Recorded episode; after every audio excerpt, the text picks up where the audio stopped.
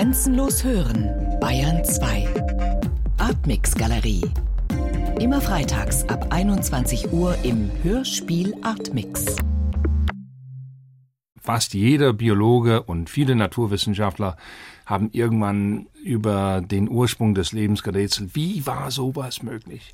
Es gibt ja zwei Bereiche in der Evolutionsbiologie. Der eine Bereich beschäftigt sich mit Mechanismen, Populationsgenetik, die Veränderung von Allelhäufigkeiten in modernen Populationen, die dann die sogenannte Mikroevolution aufbauen und äh, letztendlich den Ursprung neuer Arten hervorbringen. Dann gibt es die die Geschichte des Lebens selber. Was ist denn passiert? Ne? Unabhängig davon, welche Allele beteiligt waren, was ist denn passiert? Die fossile Überlieferung sagt uns viel. Ne? Die letzten 600 Millionen Jahre sind relativ gut dokumentiert in der fossilen Überlieferung. Wir wissen ja viel über die Pflanzen, wann die Pflanzen das erste Mal an Leben kamen, vor ungefähr 450 Millionen Jahren und dann die, die Tiere kurz äh, danach, äh, wie die ersten Tiere im Ozean ausgesehen haben, die ursprünglichen Tiere, Schwämme zum Beispiel. Ne? Also es gibt alles Mögliche an, äh, in der fossilen Überlieferung ähm, festgehalten, aber ganz früh verließen sie ihn. Also die Fossilgeschichte ist gut lesbar, vielleicht eine Milliarde Jahre zurück.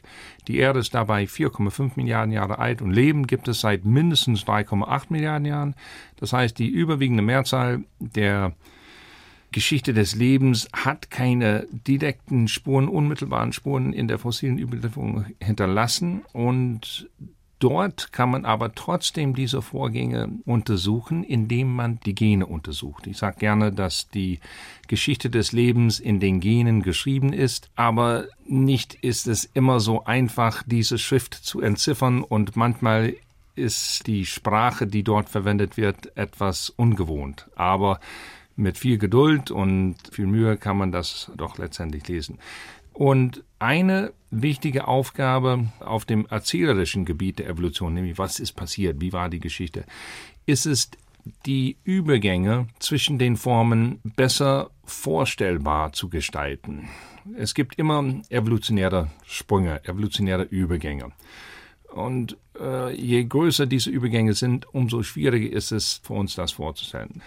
Also man kann sich vorstellen, dass wir aus den Affen entstanden sind, weil die Menschen sehen den Affen doch in vielen Punkten sehr ähnlich. Und wir Primaten haben auch einen gemeinsamen Vorfahren mit den anderen Säugetieren. Die Säugetiere haben auch einen gemeinsamen Vorfahren mit den Echsen und mit den Vögeln und dann irgendwann sind wir mit den Schwämmen verwandt und diese ganze Tiergruppe ist irgendwie aus Einzellern hervorgegangen. Das kann man sich alles vorstellen. Man kann sich auch vorstellen, wie die erste komplexe Zelle mit Kern aus einfachen Prokaryoten, aus Bakterien hervorgegangen ist, mittels Symbiose, das kann man sich auch vorstellen. Was man aber sich nicht vorstellen kann, ist, wie aus Gestein und Wasser und Kohlendioxid auf der frühen Erde das erste Leben entstanden. Das ist schwer. Das ist ein echt schwerer Übergang. Aber jetzt ist die erste Frage, um wirklich ordentlich anzufangen, wie definiert sich Leben? Ganz schwer ganz schwer. Was sind die Kriterien, bei denen man feststellen kann, lebt oh, etwas oder lebt das, etwas nicht? Ja, Warum ist ein Feuer nicht lebendig? ein Feuer ist nicht lebendig, weil man ein Feuer mit Wasser löschen kann. Da geht das Feuer aus. Und wenn Sie uns mit Wasser beschwitzt, werden wir nur nass, aber wir gehen nicht aus. Äh, das Leben zu definieren ist ein ganz schwieriges Gebiet. Äh, ich gebe mal ein Beispiel. Ich habe 2003 eine Arbeit über den Ursprung des Lebens herausgebracht mit einem Freund von mir, Mike Russell. Und kurz danach hat die Katholische Akademie in Stuttgart angerufen und mich zu einer Diskussion eingeladen. Ich sollte dann einen langen Impuls geben, das heißt einen, etwa einen zweistündigen Vortrag und diese zwölf Zuhörer sollten mich dann bei jeder Gelegenheit unterbrechen.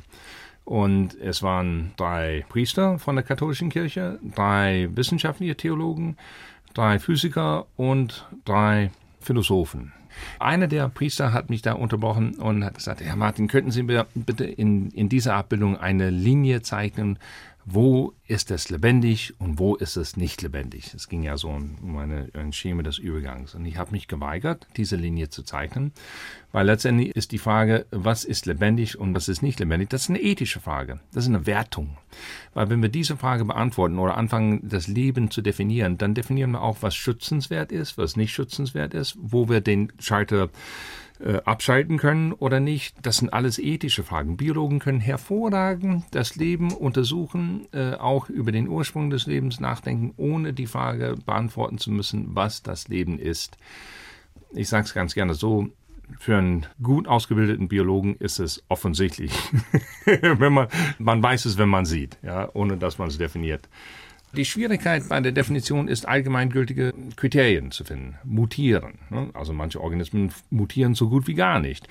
Man kann ja Eier von Arthropoden nehmen, das sind ja Gliederfüßler. Gliederfüßler. Man kann diese Eier fast zum absoluten Nullpunkt einfrieren, ne? wo jede molekulare Bewegung sich einstellt. Im Grunde ist es ja einfach starre Materie, ohne irgendwelche Aktivität, ohne Energie, ohne irgendwas. Und wenn man das wieder erwärmt und dann diese Eier dann keimen lässt, entwickelt sich das Leben daraus.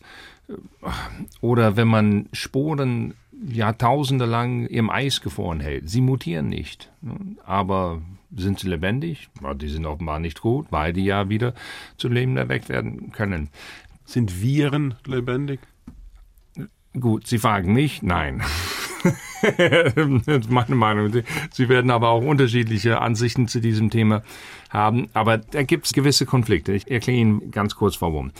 Warum sagen wir, dass Viren nicht lebendig sind? Weil Viren von alleine nicht leben können. Sie brauchen eine Wirtzelle. Die sind quasi wie ein Computerprogramm in einem laufenden Computer. Wenn einmal der Computer läuft, also unsere Zelle, und die sind da drin, können sie sich hervorragend vermehren und ganz rasend schnell. Aber äh, man sagt nicht gerne, dass die lebendig sind, weil sie auf diese Hilfe angewiesen sind. Aber wenn Sie diese Kriterien anlegen, ne, also braucht keine Nahrung von außen oder äh, ist ganz selbstständig, dann würde eigentlich das Kriterium lebendig nur auf ganz wenige äh, Lebewesen beziehen, wie zum Beispiel die Pflanzen, die sich ganz alleine von CO2 um Licht und ein paar Mineralien ernähren, oder Bakterien, die sich von Wasserstoff als Energie- und äh, Elektronenquelle ernähren. Und dann äh, sagt man, ja, das sind echt wirklich lebendige Objekte, die können ja von den Gasen und von, von Mineralien können sie äh, leben, da, dann sind wir nach diesen Kriterien nicht mehr lebendig. Also das, die, diese Definition ist nicht zielführend. Ja, die Frage ist problematisch. Und deswegen gibt es bei den Philosophen Bänder. Was ist Leben? Also ich kann Ihnen sagen, was das Leben ist. Das Leben ist kurz. Also wenn hunderte Philosophen sich mit dem Thema ohne Erfolg beschäftigt haben, ist es lieber etwas, was man äh, links liegen lässt, machen wir etwas, was gewinnbringender ist. Gut, also wir haben jetzt Wasser, wir haben Minerale. Ja. Wir haben äh, magmatische Schmelzen, wir haben welche Temperaturen, wie viel Licht, welche Umweltbedingungen. Ah, Sie, Sie reden über die Bedingungen am Ursprung des Lebens. Das kommt darauf an, wen Sie fragen. Äh, Im Grunde gibt es zwei große Schulen äh, zum Ursprung des Lebens. Nennen wir die eine Schule äh, Verfechter der Ursuppentheorie. Und diese besagt, auf der frühen Erde gab es erstmal kein Leben. Das muss man erstmal feststellen, weil Pasteur hat ja den Satz aufgestellt, ein Leitsatz, was sich eigentlich immer bewahrheitet. Leben geht immer aus vorherigem Leben hervor. Immer, immer, immer. Mit einer Ausnahme, nämlich am Anfang des Lebens. Und da kommt es, entsteht es aus dem Nichts, ja. Also irgendwie aus nicht lebendiger Materie. Schwierig, ne? Diese Übergänge sind schwierig. Und die Ursuppentheorie besagt, dass die frühe Erde kein Leben enthielt. Es hat ja CO2 in, in rauen Mengen gegeben. Das wissen wir, weil es gab ja keine Kohlereserven oder keine Erdölreserven, äh, auch keine Carbonatgesteine. Das ganze CO2 war im Grunde in, im Meer und in der Atmosphäre gelöst. Da kommt ja alles aus den magmatischen Ausgasungen auf der frühen Erde, als es ja noch am Abkühlen war. Und dieses CO2, es war ja schon 1910 bekannt, kann in Gegenwart von Wasser äh, und unter Einwirkung von UV-Licht zu organischen Substanzen umgewandelt werden. Organische Substanzen sind Sachen wie Zucker oder Aminosäuren. Man sagt reduzierte Kohlenstoffverbindungen. Reduziert deshalb, weil sie weniger Sauerstoff und etwas mehr Wasserstoff enthalten in ihren chemischen Formeln. Und äh, das war ja bekannt und so geht die Ursuppentheorie auf der frühen Erde. Gab es ja CO2 in den, in den Meeren und es gab Wasser und es gab UV und da konnten sich die ersten Moleküle bilden spontan. Es gab ja Beispiele, das war ja grundsätzlich möglich. Es gab kein Leben, was diese Moleküle aufessen konnte und so haben sie sich angereichert. Wurde immer dicker und immer komplizierter die Suppe und die Moleküle wurden immer komplizierter. Und dann gab es Blitze und hohe Wellen und starken Wind und Irgendwann kam das Leben herausgekochen. Die ersten Zellen waren heterotroph, das heißt, sie haben sich von dieser dicken Suppe ernährt, bis das denn alle war. Und dann gab es Selektionsdruck für die Photosynthese, um sich aus der äh, CO2 in der Luft zu ernähren. Und seitdem ist der Himmel blau und alles ist gut. Eine ganz kurze Geschichte. Das ist die Ursuppe-Theorie. Eine sehr weit verbreitete Theorie. Das einzige Problem ist, dass diese Theorie unter gar keinen Umständen richtig sein kann. Es geht überhaupt nicht. Warum nicht? Mach mal das Experiment. Wir gehen zum Supermarkt und wir kaufen uns eine Dose Hühnersuppe. Wir kaufen uns eine Dose Gulaschsuppe. Wir nehmen drei Karotten und vier Frösche und wir homogenisieren diese. Das heißt, wir zerstören die Zellstruktur. Das tun wir auch in eine Dose, steril versiegelt und Wasser als Kontrolle. Dann setzen wir diese vier Dosen bei irgendeiner Temperatur hin, vier Milliarden Jahre lang und nehmen sterile Proben. Ich frage Sie, werden wir dort neu entstandenes Leben finden? Die Antwort ist nein, unter keinen Umständen. Schwieriger ist die Frage, warum das der Fall ist. Und die Antwort ist, dass der Kohlenstoff, der Stickstoff, der Wasserstoff und der Sauerstoff in diesen Dosen hat schon reagiert. Es befindet sich fast im Gleichgewicht. Es hat kein chemisches Potenzial um weiter zu reagieren. Das Leben ist eine chemische Reaktion. Ganz, ganz wichtige Botschaft. Das ist keine Definition des Lebens, das ist einfach eine Feststellung. Das Leben ist eine chemische Reaktion. Bei uns ist es die Verbrennung von Zuckern oder Fetten in unseren Mitochondrien, um ATP zu gewinnen. Das ist ja unsere Hauptenergieträger äh, im Stoffwechsel. Das ist erforderlich, das treibt alle anderen Lebensvorgänge voran unsere Atmung, unsere Sprache, unsere Muskelbewegung. Äh, es ist auch nicht wenig ATP, was wir jeden Tag bilden. Ein ausgewachsener Mensch bildet ungefähr, äh, ein gut ernährter Mensch bildet ungefähr ein Körpergewicht ATP jeden Tag. Ein Körpergewicht ATP, das ist viel. Das ist richtig viel.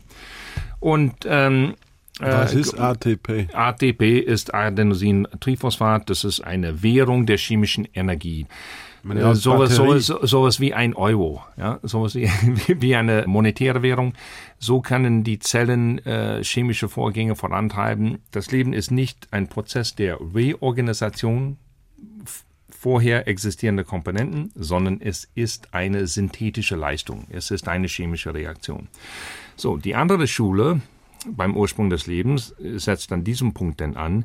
Und äh, man kann die auch autotrophe Ursprünge nennen, äh, wenn man so will. Das ist die Vorstellung, dass das Leben aus CO2 äh, entstanden ist, dass die ersten, auch dass die ersten Zellen sich von Kohlendioxid äh, als Kohlenstoffquelle ernährt haben und äh, bei vielen dieser Organismen die chemische Energie heranziehen für ihre Stoffwechselvorgänge, um ihr ATP zu bilden, ist Wasserstoff, molekularer Wasserstoff H2, die wichtigste Energiequelle.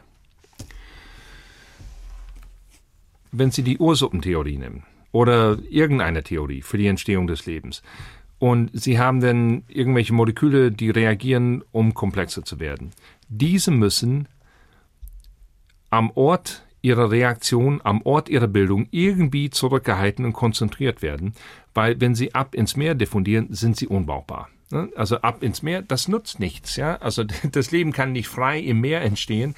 Sie erreichen auch nie die Konzentration an Bausteinen des Lebens, im Meer, die sie benötigen, um etwas wie ein äh, Lebensvorgang hervorzubringen, einfach weil es nicht genug Kohlenstoff auf diesem Planeten gibt, um diese Suppe zu bilden. geht nicht. Sie müssen Konzentrierungsmechanismen haben und diese Mikro natürlich entstehenden anorganischen Mikrokompartimente an den Hydrothermalquellen sind wunderschön in dieser Hinsicht, weil sie ein, äh, eine ganz natürliche Lösung für dieses Problem bilden.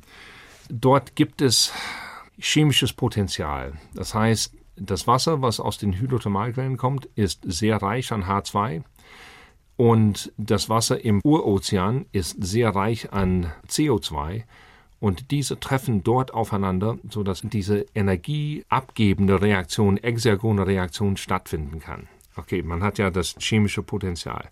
Aber Sie können ein Gasgemisch von Wasserstoff und CO2 in einen Container hier auf den Tisch stellen und da passiert gar nichts. Geben Sie mikrobielle Zellen dazu, die das umsetzen können, passiert ganz viel, dann entsteht das Leben. Oder die, die wachsen. Also was ist denn da der Unterschied? Der Unterschied ist, dass das Leben voll mit Enzymen ist Katalysatoren. Was machen Katalysatoren? Sie lassen Chemikalien, die die Fähigkeit haben, miteinander zu reagieren, schneller reagieren. Ne? Also sie beschleunigen diese Reaktionen und lassen sie möglich werden und äh, das ist auch ganz wichtig, weil sie könnten auch so ein Boot ja, und Sie nehmen dieses Boot und stellen es an die Luft und es sitzt da, es wird trocken, aber es fängt nicht an zu brennen oder, oder, ne, oder gibt keine Wärme ab. Allerdings, wenn Sie das Boot essen, ja, und dann gerät es äh, in unser Verdauungssystem, der Zucker dann in unsere Blutbahn und in unsere Mitochondrien. Da gibt es Enzyme und Katalysatoren, die schrittweise den Zucker in dem Brot umsetzen und wirklich verbrennen und wir erzeugen Wärme dadurch. Ja? Also das ist, das ist die Katalyse in Aktion. Das braucht immer Katalysatoren, ganz wichtig. Und woher kommen diese Katalysatoren? Was für eine Katalyse soll an diesen Hydrothermalquellen äh, stattfinden, bevor es Leben gab? Ja, und das ist ganz furchtbar spannend. Metalle. Nicht alle Metalle, sondern ganz besondere Metalle. Man spricht von Übergangsmetallen. Das sind Metalle wie Eisen, Nickel, Seltenmetalle wie Molybden oder Wolfram. Und äh, diese haben eine ganz besondere Eigenschaft. Die sind furchtbar gute Katalysatoren, wenn es darum geht, Reaktionen von Kohlenstoff und Stickstoff äh, voranzutreiben. Also das heißt, wenn Sie die Frage stellen, woher kommt überhaupt die Energie für die Entstehung des Lebens in dieser Theorie, ist die Antwort letztendlich aus der Gravitation, weil die, die, die, äh, die Erde wurde gebildet und diese äh, Metalle haben sich ja abgesondert ne, in der Kruste und ihren Ort gefunden. Und es gibt ja, äh, die, das Wasser ist teilweise auf der Erde entstanden, teilweise von äh, Kometen eingefangen. Und die Gravitation sorgt dafür, dass das Wasser ähm, immer in die Richtung Kern gezogen wird. Ne? Und es geht durch Risse in der Kruste bis auf eine Tiefe von drei bis fünf Kilometer und dort reagiert es mit diesem Eisen in der Erdkruste, äh, bildet den Wasserstoff und Teil des CO2, was damit runterkommt, wird äh, reagiert auch mit den Metallen und kommt teilweise als äh, Methan, teilweise als weniger reduzierte Verbindungen wie Ameisensäure wieder hoch. Wird also auf jeden Fall aktiviert und in organische Substanz umgewandelt. Witzig bei dieser Theorie ist, dass wir äh, für den Ursprung des Lebens unter diesen Prämissen keine Sonne brauchen. Wir brauchen nur Wasser, Gestein und thermische Energie. Und das gibt es bei manchen der eisigen Monden im Sonnensystem Europa und so weiter. Und deswegen sind diese Orte interessant für die Entstehung des Lebens, äh, obwohl es nicht genug Sonnenenergie gibt, um Photosynthese zu betreiben. Chemosynthese ist das Stichwort.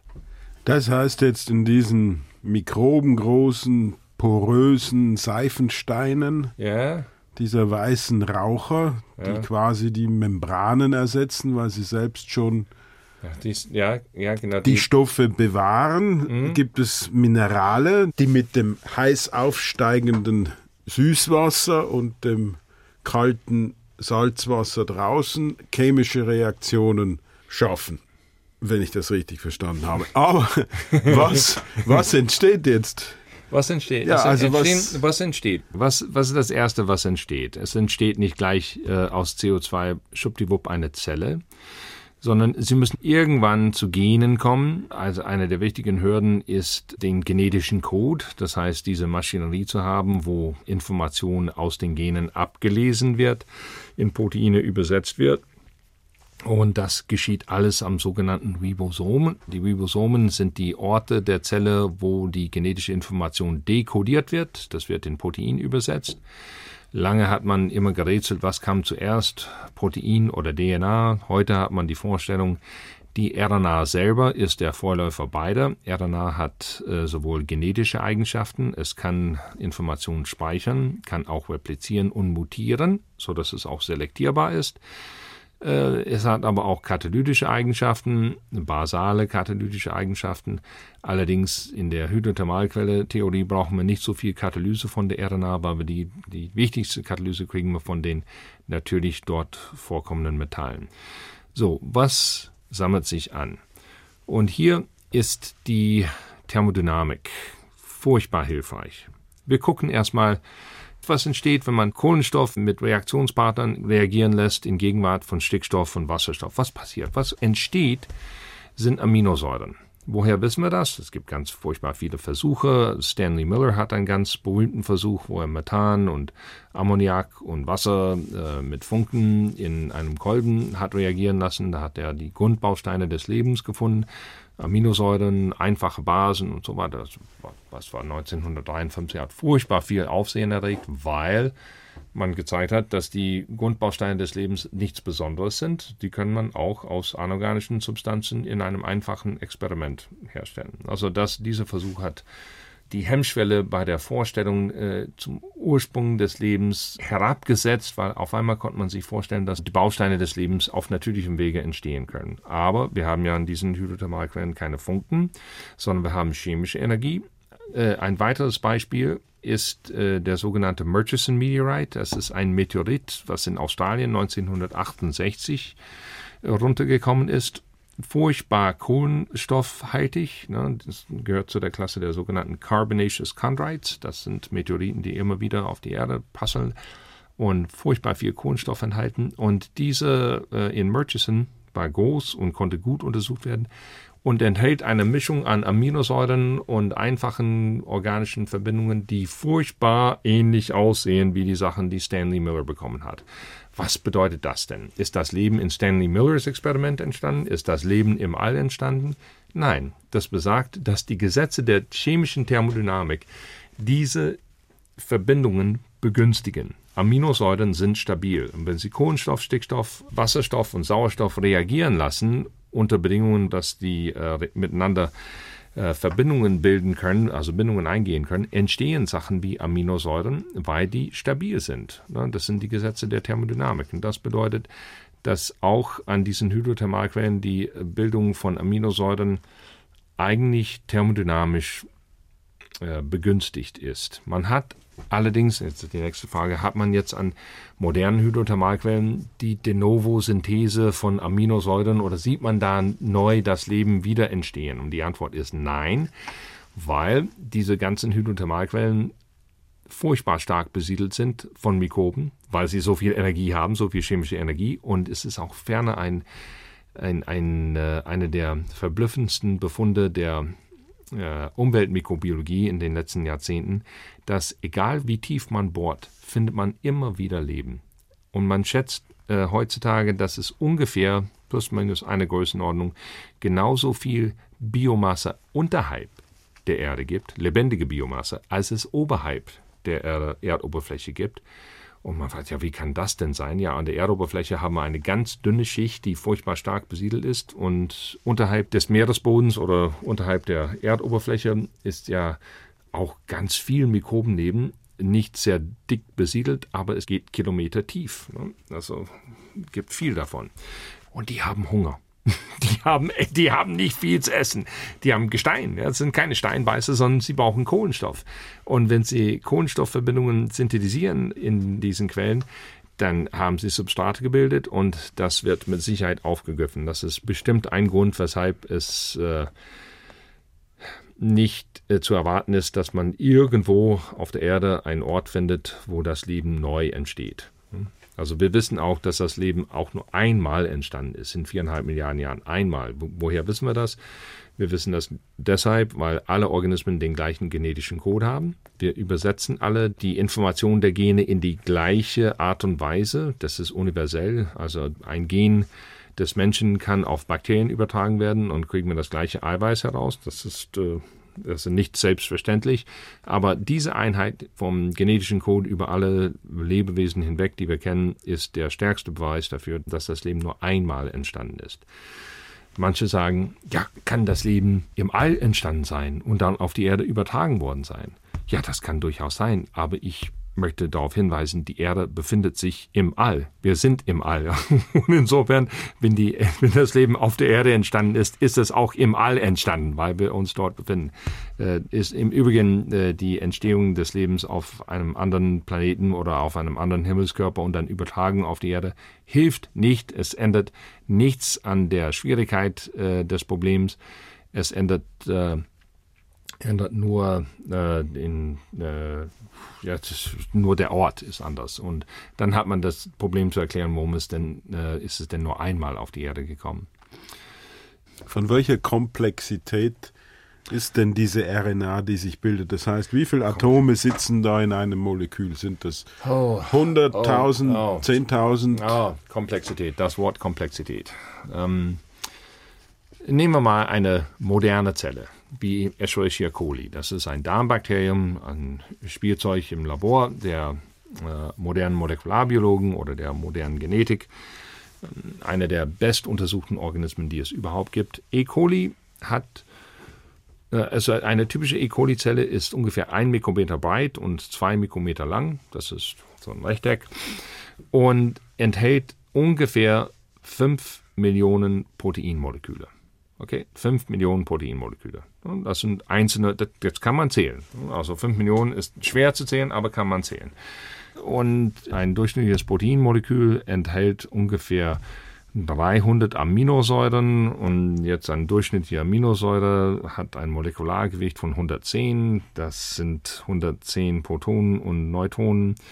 Äh, das sind etwa äh, sechs Kohlenstoffatome und einige Stickstoffatome. Also wir können es ja ausrechnen, aber das sind äh, endliche, durchaus endliche Zahlen an äh, Molekülen, die eine lebendige Zelle enthält. Ne? Also bisher haben wir da irgendeine Vorstellung, wie das ja hätte sein können. Aber wie kommen wir denn von den einfachen Molekülen zu den komplexen Molekülen? Da gibt es verschiedene Dinge, die man dazu sagen kann als ich nach Stuttgart gefahren bin, um mit der Katholischen Akademie 2003 über diese Theorie zu reden, hat einer der Theologen eine ganz wichtige Frage gestellt. Und er hat gesagt, Herr Martin, ich schaue jetzt hier Ihre ihr da Bilder an und ich sehe unten so ganz einfache Moleküle. Das kann ich mir vorstellen. Ne? Aus, der, aus Wasserstoff und CO2 und Ammoniak kriegt man irgendwie Aminosäuren und Basen, vielleicht Bausteine des Lebens.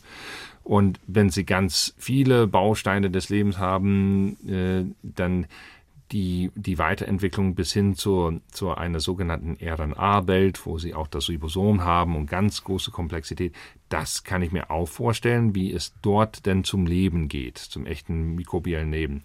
Aber der Übergang von den einfachen Molekülen bis zu den schwierigen Molekülen, komplexen Molekülen, das scheint mir reichlich schwierig zu sein. Fragt er, würde es nicht helfen, wenn Sie da ein bisschen Gott nehmen? Und die Antwort ist, oh ja, und je mehr Gott man nimmt, umso besser funktioniert diese Theorie. Es ist leider so, dass wir überhaupt keine Antwort auf die Frage haben, wie sowas möglich gewesen sein kann. Diese, diese Entstehung von die Selbstorganisation der Materie äh, bis, hin, äh, bis hin zum genetischen Code. Da Darauf gibt es überhaupt keine schlüssige Antwort. Das bedeutet nicht, dass es unmöglich ist. Das bedeutet, dass wir nur uns, wir haben keinen kein Lösungsansatz, wo wir sagen, aha, so kann es gewesen sein. In 200 Jahren wird man zurückblicken, irgendeiner wird eine ganz, einen ganz schlauen Einfall haben und sagen, so und so und so und so, so kann es gewesen sein. Und dann werden wir sagen, ach ja, warum ich, äh, warum, warum bin ich selber nicht auf die Idee gekommen? Es wird irgendwas Einfaches sein. Aber im Moment ist der Übergang von den Bausteinen des Lebens zu organisierten Bausteinen, die dann auch noch mutieren und, und dann sowas wie einen genetischen Code entwickeln. Das ist, da haben wir keine Vorstellung. Wir können, wir können nur akzeptieren, dass es sowas gegeben haben muss, wenn wir glauben, dass das Leben auf der Erde entstanden ist, aus diesen Bedingungen es ist auch egal, welche Grundvoraussetzungen Sie für die Entstehung des Lebens oder welche chemischen Voraussetzungen Sie annehmen. Dieses Problem bleibt gleich. Es gibt keine Lösung dafür. Bedeutet nicht, dass es unmöglich ist. Bedeutet nur, dass wir es nicht wissen. Egal, welche Theorie wir jetzt annehmen für die Entstehung des Lebens. Wir haben zurzeit in der Wissenschaft keine Alternative zu der Annahme, dass etwas ungefähr so Komplexes wie ein Ribosom, was aus 50 Proteinen besteht und aus ungefähr 4000 äh, einzelnen Basen miteinander verknüpft. Nehmen wir mal ein einfacheres Modell, vielleicht halb so groß, ohne Proteine.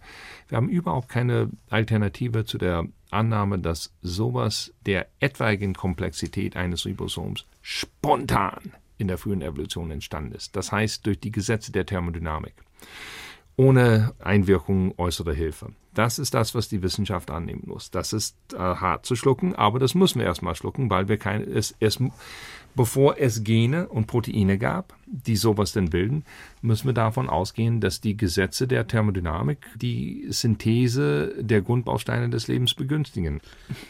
Häufig hört man das Argument, das Leben kann unmöglich aus einer äh, Sammlung von zufälligen Molekülen entstehen.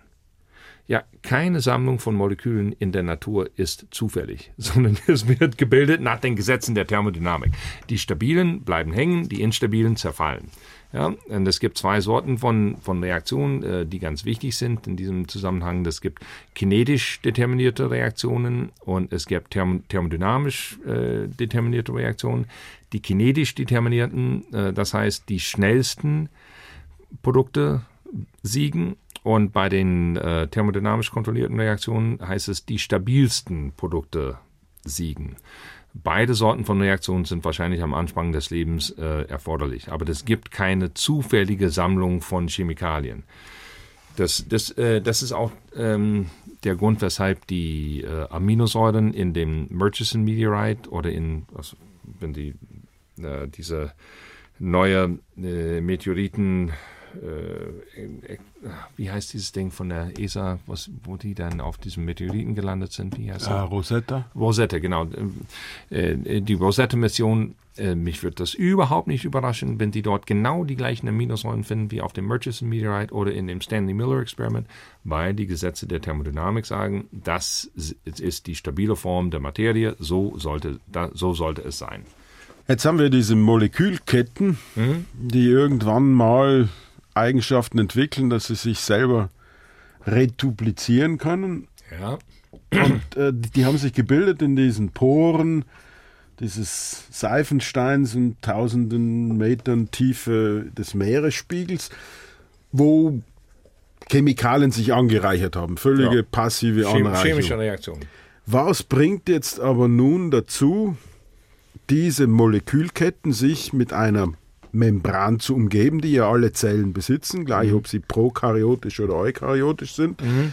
Und warum verlassen sie dieses Umfeld wieder, wo sie es doch so gut haben und alle Energie vorhanden ist?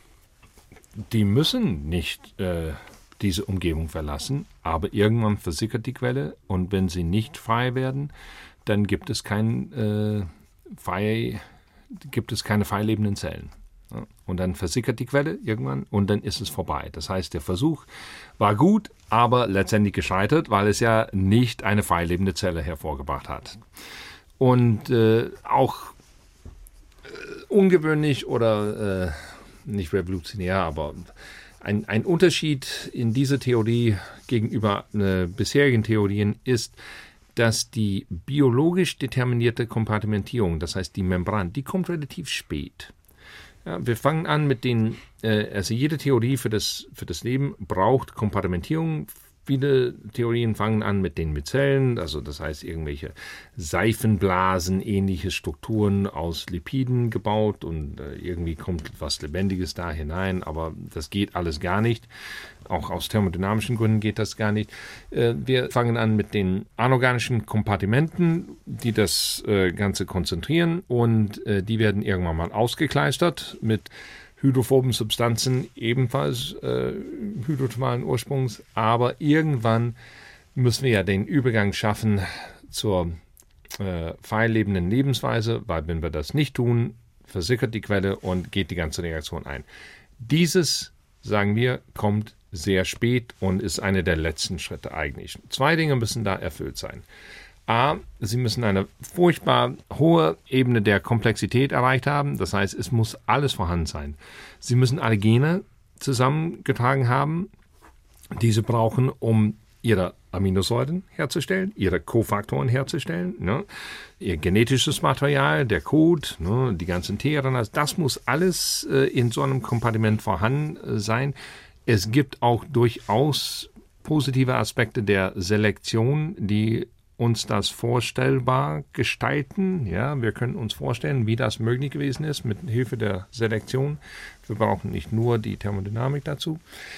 Und äh, dann gibt es das Problem, dass die Lipide, ne, das heißt die Membran muss synthetisiert werden und die Zellwand. Das ist das, was Sie brauchen. Sie brauchen eine turgoresistente Zellwand, ne, was dann auch den Wasserdruck aushält und äh, die Zelle gut kompartimentiert auch teilbar ist. Das muss her. Und die Lipide, die das ausgleichen. Äh, eine sehr interessante Beobachtung schon bei der Entdeckung der Archeen ist, dass die zwei Grundformen der Prokaryoten, die zwei Grundformen der einfachsten Zellen, in ihrer Lipidzusammensetzung in der Membran unterscheiden, aber auch in der chemischen Zusammensetzung ihrer Zellwände. Und äh, die Bakterien haben sowas, äh, das nennt sich Peptidoglykan, das ist sowas wie eine zuckerähnliche Schicht mit äh, kleinen Peptidbindungen äh, zwischendurch. Und äh, sie haben Lipide, die sich aus Fettsäuren äh, zusammensetzen. Dann gibt die Archeen, das sind die anderen Prokaryoten. Ihre Lipide bestehen aus, äh, man sagt Isopenoiden. Das sind keine geraden Fettsäuren wie bei den Bakterien, sondern das sind verzweigtkettige Fettsäure ähnliche Moleküle, aber sind keine Fettsäuren, haben auch eine ganz andere Biosynthese und ihre Zellwände bei den Archeen bestehen aus Proteinen, nicht aus Peptidoglykan. Also die Gene für die Synthese dieser Lipide und die Gene für die Synthese der Zellwand sind bei den Archeen und Bakterien überhaupt nicht verwandt. Man kann getrost davon ausgehen, dass diese zwei Stoffwechselwege völlig unabhängige Ursprünge haben. Und wir sagen, dass nur diejenigen, die diesen Schritt geschafft haben, äh, diese Lipide und die Zellwand äh, zu synthetisieren, sie konnten denn frei leben. Aber kommt noch was Erschwerendes hinzu, nämlich diese ATP-Bildung. Und die ATP-Bildung von allen Zellen läuft auf eine erstaunlich konservierten Art und Weise. Das sind kleine sogenannte ATPasen in der Zellmembran, die Protongradienten nutzen, um dieses ATP zu bilden. Das heißt, die Innenseite der Zelle ist alkalisch, außen ist die Zelle etwas saurer als innen. Das ist bei allen Lebensformen der Fall, auch bei unseren Mitochondrien. Der Witz bei diesen alkalischen Hydrothermalquellen ist, dass die ganz von Natur aus diesen Protongradienten haben. Das heißt, die ersten Zellen, äh, die ersten Präzellen, die Vorstufen der Zellen, können durchaus von diesen natürlichen Protongradienten an den alkalischen Quellen äh, gelebt haben, äh, ohne äh, dass sie diese Protongradienten selber bilden mussten. Aber wenn sie nicht lernen, wenn diese Zellen nicht lernen, also eine ihren eigenen Gradienten aufzubauen, werden sie nie freikommen können. Und das ist äh, ein ganz wesentlicher Schritt, die Entdeckung der protonenpumpenden Mechanismen. Und wer das geschafft hat, hat die Voraussetzungen für das freie Leben. Und diese Maschinerie ist furchtbar einfach und hat viel mit den einfachen Methylgruppen, die wir an diesen Hydrothermalquellen finden, zu tun, hat viel auch mit Eisenschwefel, die wir an den Hydrothermalquellen finden, zu tun. Und das passt alles ganz gut. Aber dieser Schritt muss noch, äh, diese Kurve muss noch genommen werden, diese Erfindung. Äh, wie kann ich den natürlichen Protonengradienten mit einem eigenen ersetzen, der durch Gene spezifiziert wird? Wenn ich das schaffe, dann habe ich die Möglichkeit, dass die äh, Quelle zu verlassen und den Übergang zur freilebenden Form zu meistern. Also das heißt, dass die zwei ältesten Lebensformen, die Archeen und die Bakterien, ja. sich in der Aufbau und Zusammensetzung ihrer Membranen unterscheiden, mhm. aber beide Stoffe für diese Membranen jeweils aus diesen Hydrothermalquellen selbst stammen können. Ja, genau. Und das würde dann heißen, dass äh, die Archeen und die Bakterien letztlich auf zwei Lebensformen zurückgehen. Die eine von dieser Art von Hydrothermalquelle gebildet, die andere von dieser Art von Hydrothermalquelle? Nein, nein, das geht nicht, weil wir den gleichen genetischen Code haben. Sie müssen sozusagen zwei Ecken von der gleichen Quelle. Äh, also der gemeinsame Vorfahr lebte an einer Quelle und unabhängig voneinander haben sie den Übergang zur freilebenden Form geschaffen. Also das, äh, das ist ganz interessant. Also nicht zwei Quellen, weil an zwei Quellen würden wir unmöglich den gleichen genetischen Code haben. Und wann passiert das ungefähr zeitlich? Also die Erde ist 4,5 Milliarden Jahre alt. Das erste flüssige Wasser gab es vor ungefähr 4,2 Milliarden Jahren. Das heißt, vor 4,2 geht das nicht, weil es kein Wasser gibt. Und äh, die ersten Sedimentgesteine, die man kennt, sind 3,8 Milliarden Jahre alt und sie haben eindeutige Spuren äh, des Lebens, äh, auch Spuren von Methan, von biologischem Methan. Und daher können wir getrost davon ausgehen, dass es irgendwann in diesem Fenster von 400 Millionen Jahren passiert ist. Wie lange hat es gedauert? Das ist nochmal der berühmte Vergleich von Christian de Duve. Er hat gesagt, es ist viel wahrscheinlicher, dass das Leben in 10.000 Jahren entstanden ist, als in 10 Milliarden, weil wenn es 10 Milliarden dauert, wird es ohnehin nicht stattfinden. Also in, im Bereich von Millionen Jahren äh, wird das wohl gewesen sein. In dieses Zeitfenster aber stürzen dann in dem sogenannten späten schweren Bombardement ja. viele ja. Asteroiden, die den Ozean jedes Mal zum Verdampfen bringen. Ja, also äh, gibt unterschiedliche Ansichten, wie äh, vollständig die Verdampfung war. Es war auf jeden Fall heftig, dieses Bombardement. Also es gab sowieso kaum Land auf der frühen Erde und tief am Meeresboden war es am ruhigsten und wir können davon ausgehen, dass irgendwas äh, es überlebt hat, weil sonst hätte es ja den Vorfahren von unseren Vorfahren gar nicht gegeben.